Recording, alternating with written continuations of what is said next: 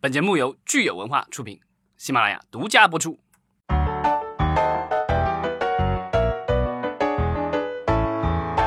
欢迎大家收听新一期的《影视观察》，我是老张，我是九千。大家好，我是石溪。好，那个今天我们来聊一个关于票房的话题，因为就是最近的话，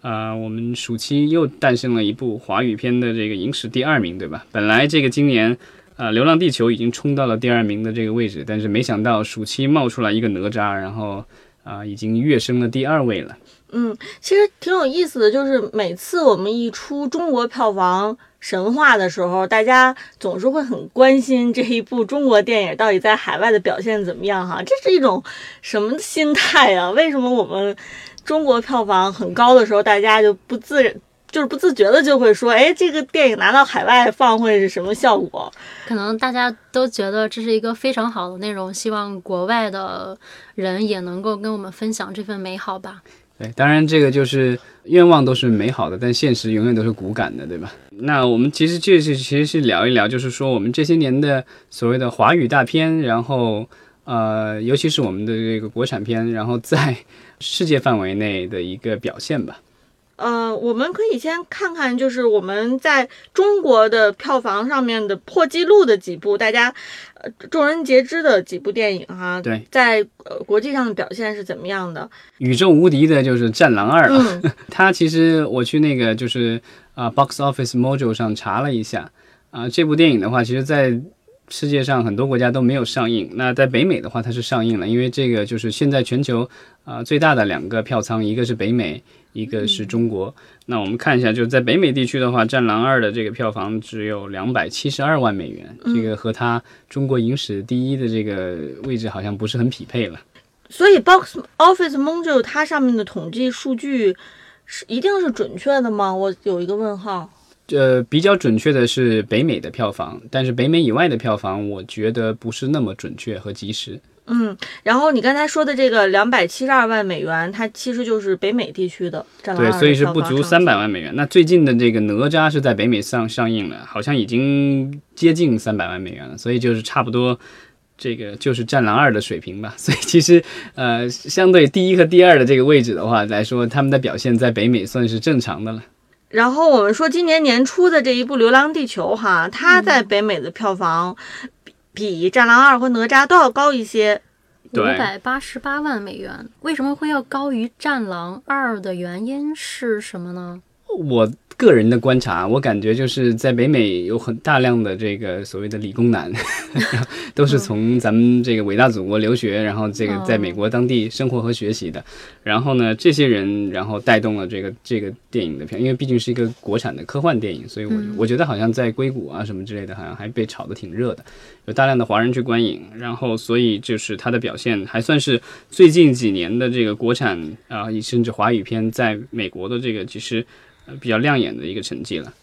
有没有可能是科幻电影本身的这个因素号召非华人？而且而且，因为它正好是在春节，所以就是华人的哦话，就是、对，就是这个还是主要是华人的去去观看的。嗯，然后这两年的话，其实比如说另外一个比较大的这个中中国以后的大的市场，其实就日本了。那在日本市场上的话，最近几年华语片好像能够看到的票房最高的好像是那个《妖猫记》，差不多一亿人民币的票房。嗯哦，这个可以理解，因为《妖猫记》它本身是讲这个唐朝的事儿，日本人其实本身对于中国古代唐朝啊这样，啊，而且原著小说是日本人写的。哦，对，所以它而且是一部中日合拍片，所以在日本的话，其实它有呃，就是角川的话，在日本给他做了挺多的宣传，然后陈凯歌导演在日本也算是比较知名吧。也有日本的相当有知名度的演员来参演。对，合拍片因为有然后故事里有演员，边，对故事本身也是由日本的留学遣唐使留学生过来，留学生，真的有留学生这个概念。其实对，其实我们刚才就是说到呃日本和北美的情况，这个其实特别有意思的一点就是，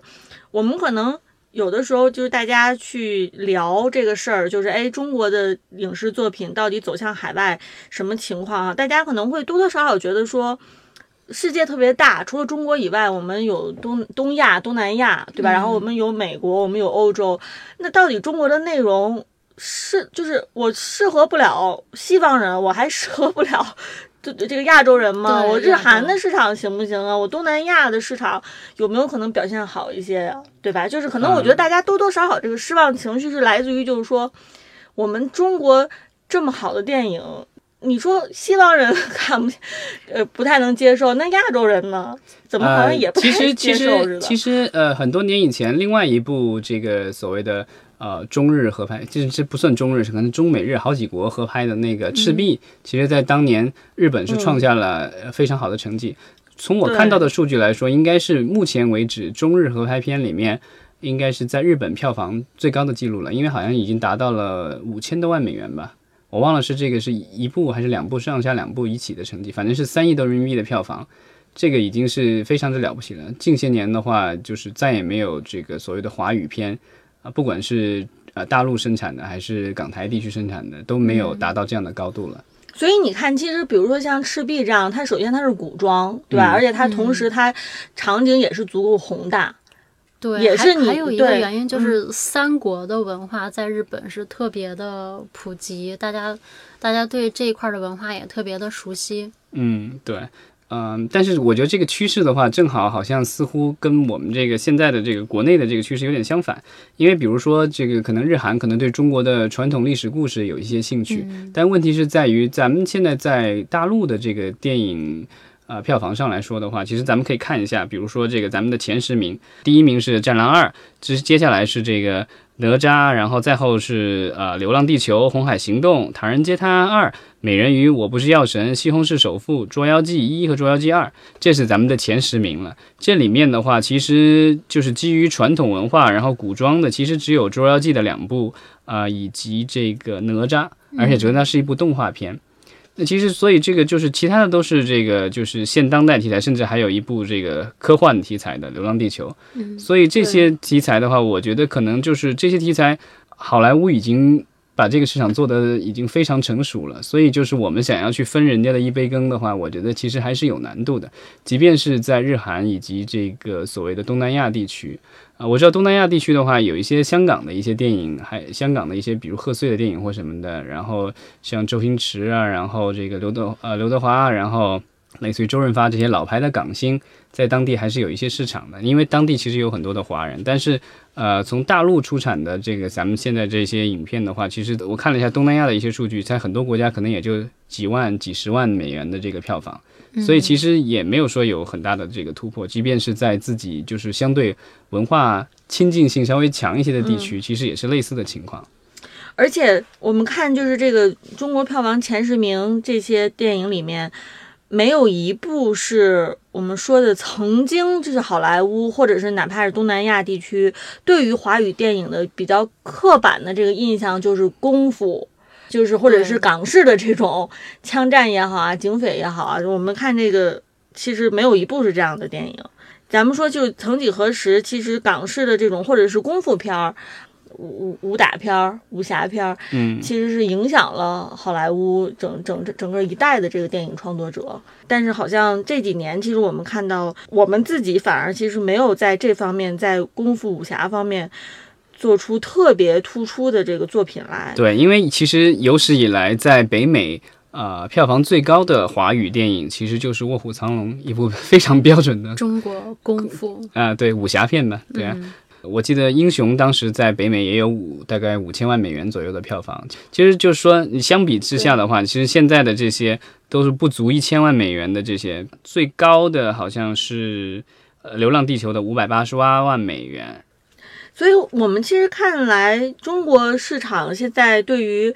电影作品的这个喜好，其实和国际上大家喜欢带有中国文化符号的或者中国元素的这个电影喜好，这个偏这个偏差其实还是相当大的，嗯，鸿沟还是相当大的。前段时间那个花木兰的真人版花木兰电影预告片放出来之后，就不是被国内的网民给诟病说，一个是木兰的妆容，还有就是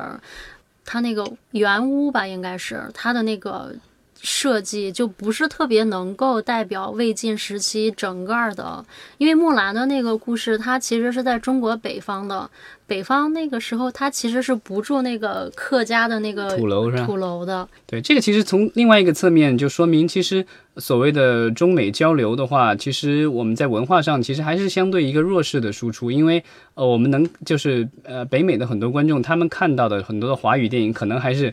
十几年前、几十年前的一些东西，这个其实我们看一下，就是所谓的这个，我在网上找了一个，就是所谓的北美票房前十的这个国产电影啊，这个其实有香港产的，然后也有呃这个大陆产的，还有一些是合拍的。你看一下这个单子，你就知道了，这个单子已经相当久远了，应该是近十年没有一部电影入了这个单子啊。第十名是张艺谋导演的《满城尽带黄金甲》，是六百五十六万美元，然后往前一位是《一代宗师》，六百五十九万美元。更久远的《喜宴》，李安导演的六百九十二万美元，再往前也是李安导演的《饮食男女》七百二十九万美元，然后再往前的话是这个《十面埋伏》，张艺谋导演的一千一百零五万美元，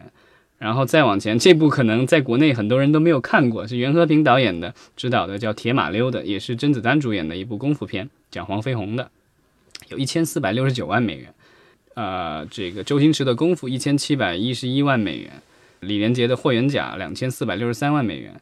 英雄》五千三百七十一万美元，第一名就是我们之前聊到的《卧虎藏龙》一点二八亿美元。所以你看过去的话，基本上和功夫相关的占了大多数，然后还有在这个间接插入这个李安和呃王家卫导演，基本上这个这个单子的话就被几大导演给垄断了吧？张艺谋导演有好几部上榜，然后李安导演也是好几部。然后其他的也是这个香港的这个周星驰啊，然后余仁泰什么的。但是这个反过来说，我们现在的国内卖的好的很多电影，其实都是呃年轻导演，可能四十岁以下或者是左右的。然后之前很可能都不是科班出身，然后甚至是演员出身的或什么的这些导演，然后再指导的这些电影。但这些电影的话，对于北美的一些观众来说，可能这个新鲜度啊或者吸引度的话，可能就差一些。但是我们觉得，就是国内的观众还是很喜欢的。其实看到网上有一些评论哈，是把这个电影分成就是所谓的硬实力和软实力，然后硬实力对应的可能是电影的技术层面，软实力对应的是这个文化主题层面。可能有一些评论家会从这两个层面、两个方面去分析，哎，为什么中国电影走出去会相对变得比较弱势哈？但是我们其实说电影的这个技术层面。你说它纯粹是个硬实力吗？其实这个技术它代表的是电影的一个表现方式，也不一定都是硬指标，对吧？它有很多也是你技术上的创新啊，它也其实代表着某种程度上，其实技术背后也有意识形态，不是说我，呃，花多少钱，或者说我科技水平一定要有多高，而是说技术有的时候代表的是一种。呃，想象力是一种创新能力，以及代表的是一些整个这个生产就是流水生产线的这个管理水平。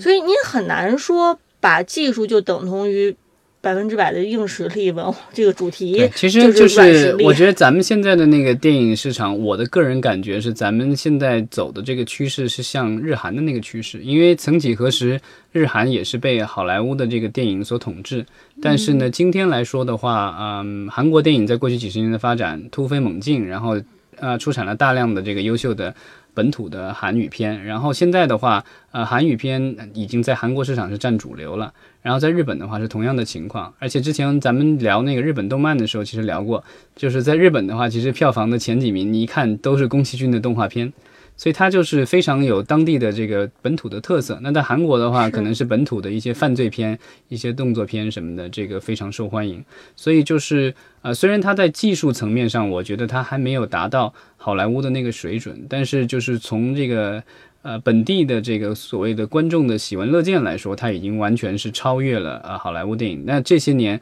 呃，咱们看那个就是国产电影的这个就是发展趋势，其实也是一样的。就是说，我觉得在技术层面上，咱们有没有进步，肯定是有的。但是就是说，还没有达到世界领先的这个程度。而且我们大量的其实所谓的大片，你去看那个后面的这个所谓的很多的技术类的公司，不管是声音还是这个特效啊什么之类的，很多很多都是用的海外的公司，对。观众很喜欢这样的作品，但是这样的作品的话，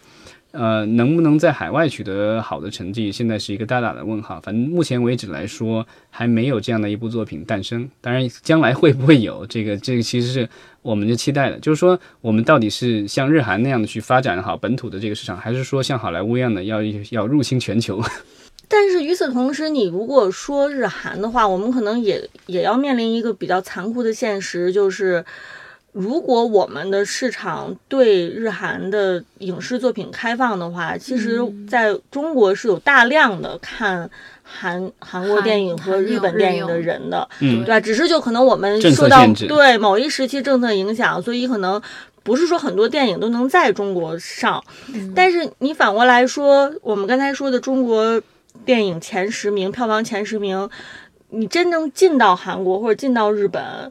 有多少人又会选择买票去电影院，真的去看这些电影呢？那他们看这些电影的票房成绩有没有可能跟日韩的电影在中国影院上这个成绩能媲美呢？对吧？那我们可是一个十好几 十好几亿人口的一个大国，那日本、韩国都是很小的国家，那他们产出娱乐内容的这个能力，可能我觉得到目前为止的确是让我们有点汗颜的。嗯，但我觉得就是咱们国家虽然每年出产的，比如说院线电影好几百部，但其实真正在院线上面能够有足够的放映时间的电影，其实也就一百部左右，并没有达到所谓的这个所谓的产能过剩吧。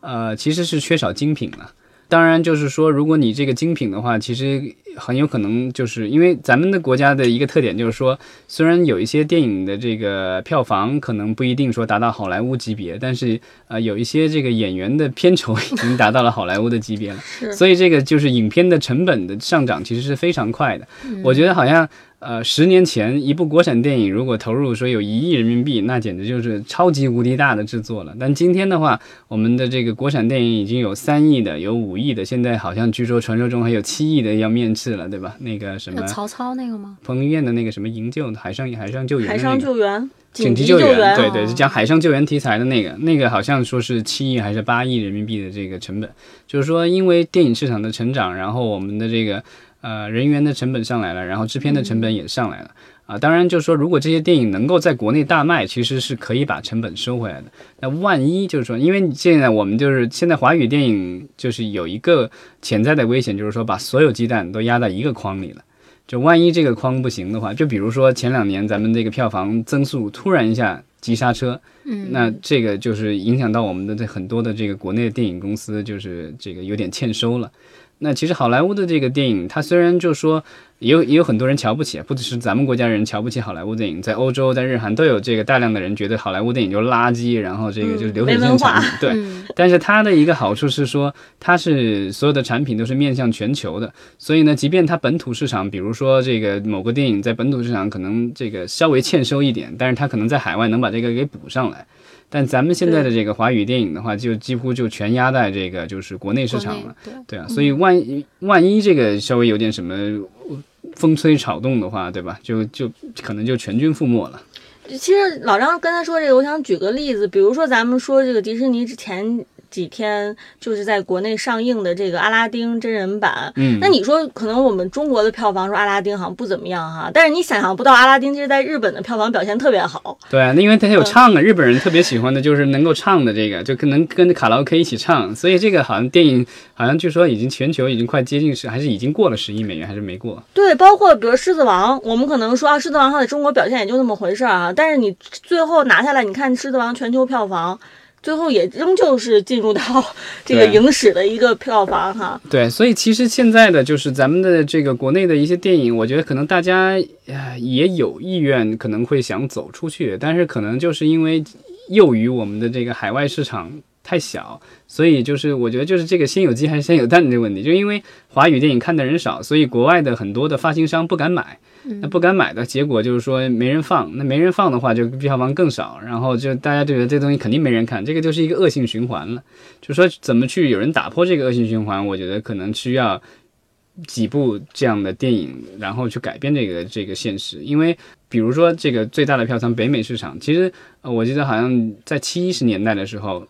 他们所谓的外国电影，就打字幕的那种电影的话，在他们的票房那儿可能还能占个百分之二十左右的。就是当时的美国人，很多人其实还是看进口片的，就他们的所谓进口片，就外语片。但是时至今日的话，就是在北美市场的话，就是这种所谓的打字幕的外语片，其实连个位数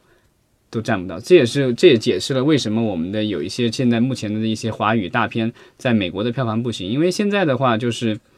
呃，包括现在最近的哪吒，我看它在北美上映的是中文原声，然后是配音啊，不没有配音，只有字幕的那个上映。文字幕。对啊，这样的话其实小孩根本没办法看的。然这个后也不是一个给儿童看的对但是问题就在于就是。大人其实有时候也不喜欢，就这个是跟咱们这个不一样，因为咱们看惯了进口片，所以嗯看字幕很自然。但是在北美市场的话，它的一个特点就是大家很多人不不大愿意看字幕。当然、n e t f l i x 奈飞最近说它的这个北美用户很多人看这个外国的电视剧，但这个电影荧幕上的话，目前来说，大部分的电影的话，要不你是这个配了音的，要不你本来就是英文原音的，就是你要是打带字幕的话，在北美其实很难卖。但是我们现在的这个就是。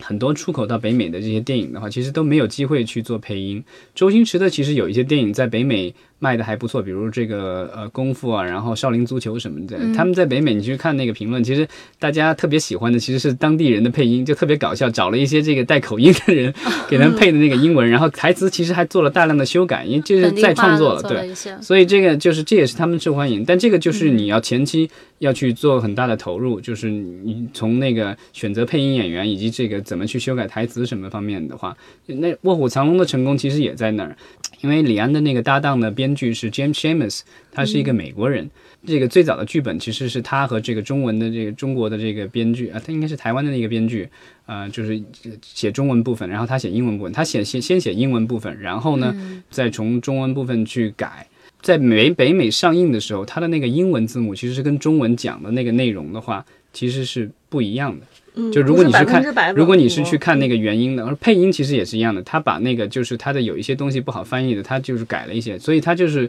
做到了，其实就是说，其实有一个再创作的一个过程。那我们现在的很多的这个就是电影，可能因为很匆忙就要在海外上映，没有时间去这个所谓打磨那个字幕，那更没有时间或者金钱去做的，因为配音其实也相对比较贵，尤其是比如说有些动画片你要请明星的话，那可能就是要更多的钱了。那可能这个这个华语片宣发费本来就不多，你也花不起这钱，所以可能也就是，即便是配了音，可能也就是找普通人随随便便配了。那这样就是你没有这个一个光鲜亮丽的一个包装，其实我觉得你很难去这个就是去吸引到观众，而且就是你的票房低，所以你没有办法。这个恶性循环就在于你票房低，没有太多的宣发费，那样的话你没有办法打硬广，因为其实，在发达国家市场的话，它其实它的电影宣传跟咱们国家不大一样的一个地方在于，咱们国家现在这个就宣传已经很多都是互联网化了，就对，是主要还是在新媒体。做口碑对这一块儿。但是在比如说在在美国、在英国，然后包括在日韩，它很多它需要大量的这个硬广，比如说这个地铁啊，然后这个站牌啊，还有这个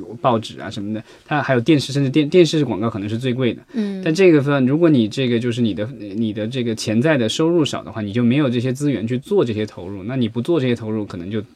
没有回报了。嗯，我想补充一点，刚才老张说的，像这个《卧虎卧虎藏龙》，它可能有一些在创在创作的这个过程。与此同时，其实我们看像《英雄》也好啊，《十面埋伏》也好，《卧虎藏龙》。他们的确是画面取胜的，就是他的台词其实没有那么多，他不不是大量的这个台词，所以就是他如果是能够在对话结束之后，很快的对话结束之后，能来一段非常优美的武侠动作哈，可能对于他们来说，这个视觉上的体验是更让人觉得满足的。对，这是一种新鲜感。但今天的我们这在国内其实热卖的那些电影，其实你都可以找到它的好莱坞原型，所以他们其实是对好莱坞电影的一种模仿和致敬。比如说《战狼》的话，大家会觉得这个像是当年的第一滴血，滴滴血，对啊，所以就是你说，如果是你你是徒弟从师傅那儿学了一个东西，然后做出来一个就是低配版的这个东西，然后你再去反再去销，反向输出的话，就有点尴尬。对，这个就是我觉得，就是咱们可能得要去找到自己擅长的类型，然后才有可能去这个所谓的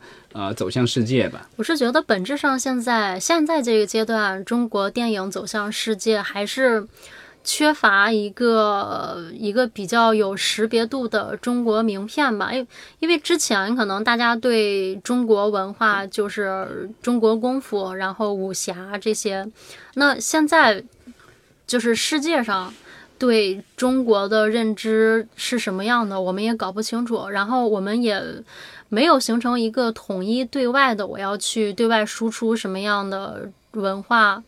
嗯，对，官方其实有一些这个输出的渠道，但都是这种电影节啊或者什么这，然后呃有一些可能输出的还是这种我们所谓的主旋律的一些宣传片。那这样的电影的话，其实这在海外很难对很在难有国内、国外的民众里边去去宣传开。对，那商业片的话，我觉得就是现在咱们其实呃没有说找到一个特别咱们擅长的一个类型，跟西方的这些电影或者是跟日韩电影做出很大的区别。对，这个可能是我们现在需要找到的一个方向吧。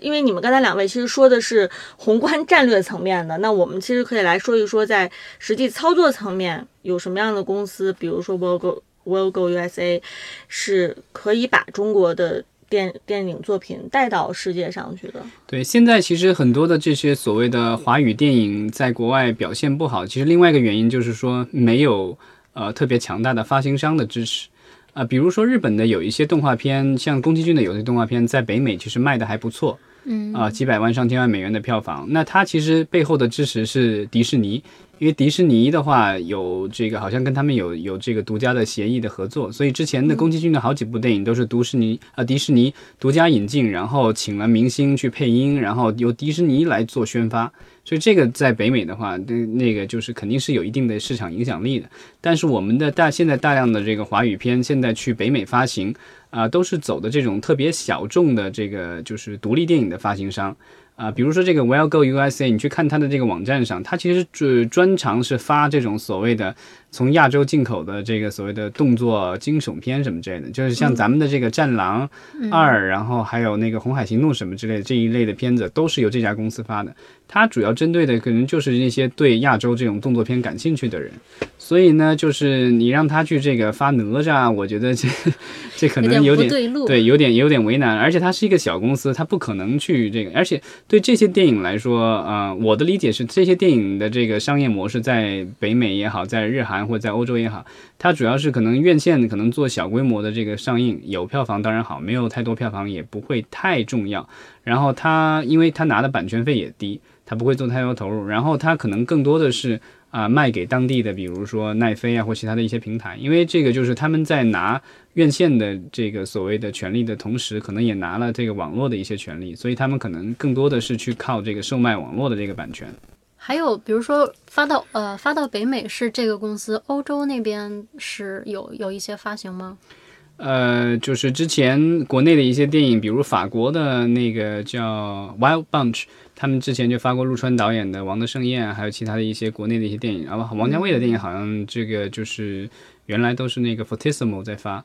然后所以欧洲那边还有贾樟柯，在欧洲那边应该也是有固对稳稳定的合作的发行的伙伴。对，但是欧洲的那个电影市场的话，它其实也是被好莱坞几乎给垄断了。然后本土的这个电影可能还会有一些市场，然后留给这个亚洲电影的市场其实很小。上一次就是那个咱们做那个英国的那一期的话，其实我在英国的时候了解到的就是华语电影在英国的话，虽然呃目前全球第一大的这个院线公司是万达，因为它旗下除了有万达院线以外，它还有在北美有 AMC。然后在英国的话有 Odeon，然后在澳洲有 Hoyt，啊、全部都是它旗下的院线。但是即便是有这样的，就是所谓的中资背景的电影院线的存在，但是他们其实呃能够上映的华语片也非常少。在北美的话，其实就是比如 AMC 的话会跟华师合作，然后华师是这个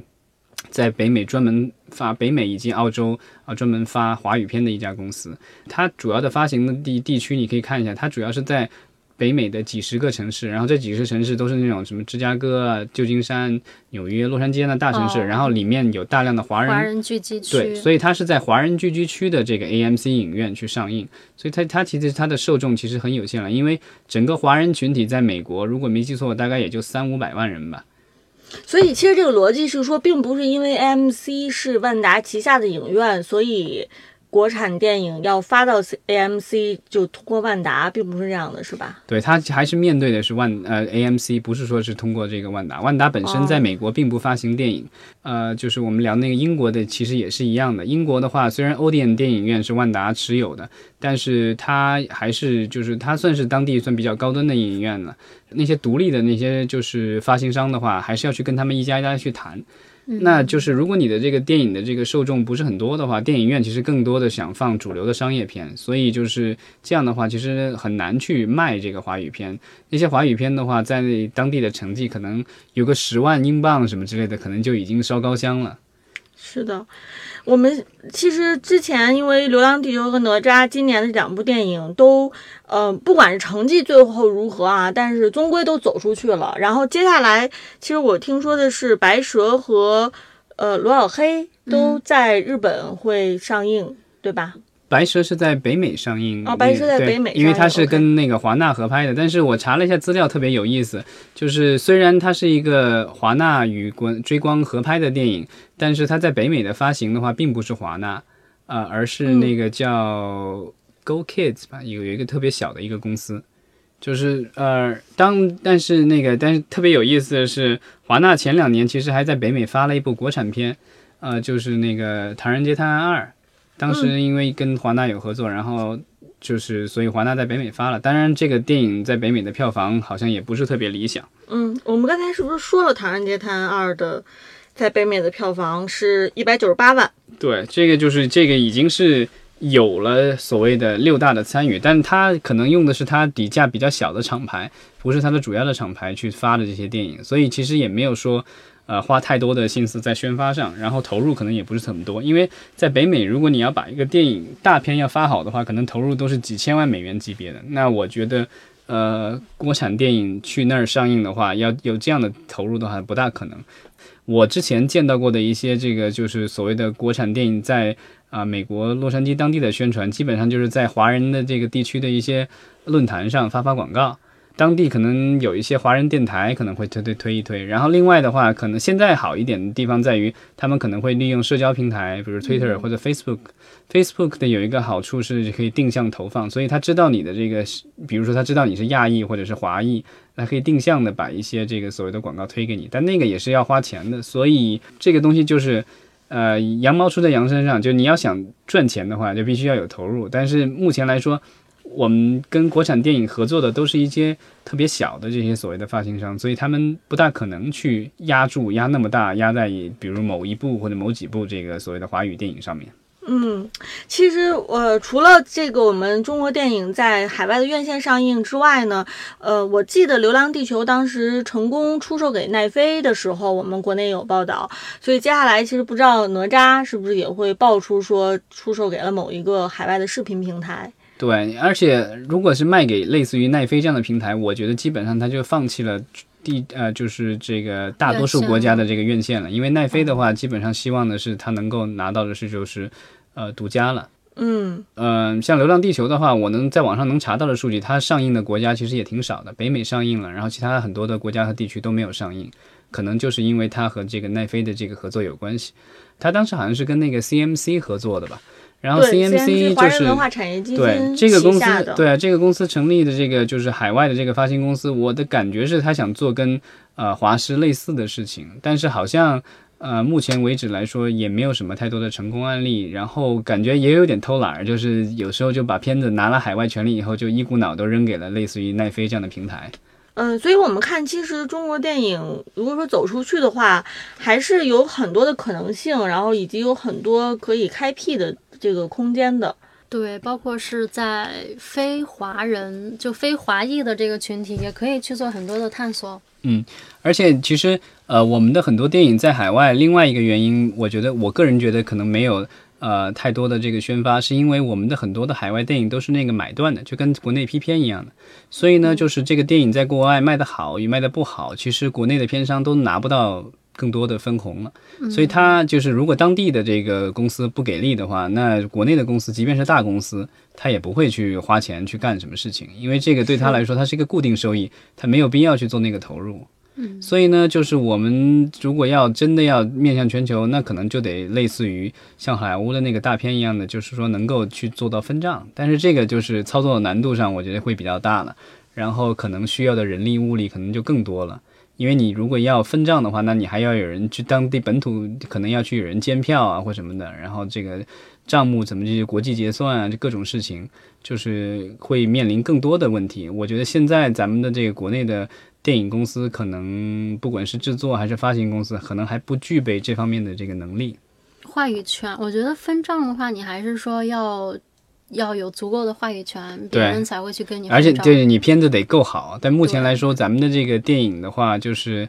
呃，我觉得就是从表面上来看，好像质量有所提高。但是你要跟很多的这个国外的观众聊的话，他们可能会觉得他们喜欢的中国电影还是几十年前的 武侠。对啊，所以这个就是我觉得就是咱们的内功要练好，然后另外的话，可能在发行渠道上可能要多下功夫，可能。我觉得有一种可能就是说，由国内的这个资本出钱，然后在海外建立呃相应的这个发行公司。因为我觉得就是完全靠这个国外的这些小的这些发行公司去做的话，可能不大会有什么成果。或者的话，另外一种就是说，呃，跟六大什么之类的合作，然后能够有一个稳定的渠道去输出。但是这个其实国内以前有公司这么想过，想跟六大那么合作，就是说这个就是把片子交给六大去发。但是好像。嗯，六大这些公司的话，现在是五大对吧？其实好像都不大愿意去接这个买卖，因为他们都会觉得这个市场前景小，没有必要去承担这个风险。所以其实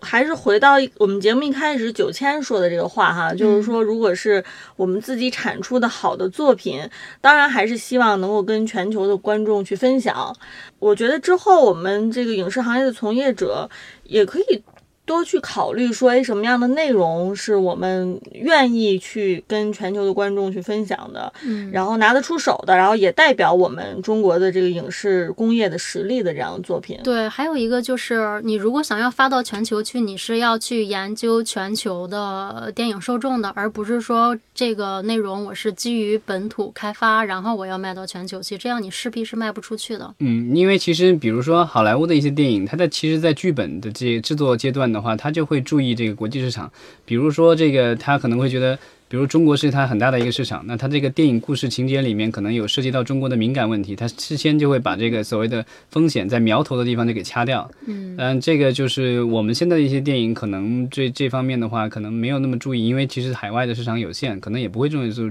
那么去想这个事情。好，那我们其实就是期待看看罗小黑在。日本的成绩，然后以及白蛇在美国的成绩，然后也希望这呃两部电影能够受到当地的观众的喜欢，对，重新认识中国文化吧。嗯，好的，那我们这期就聊到这儿，好，谢谢大家，再见，谢谢。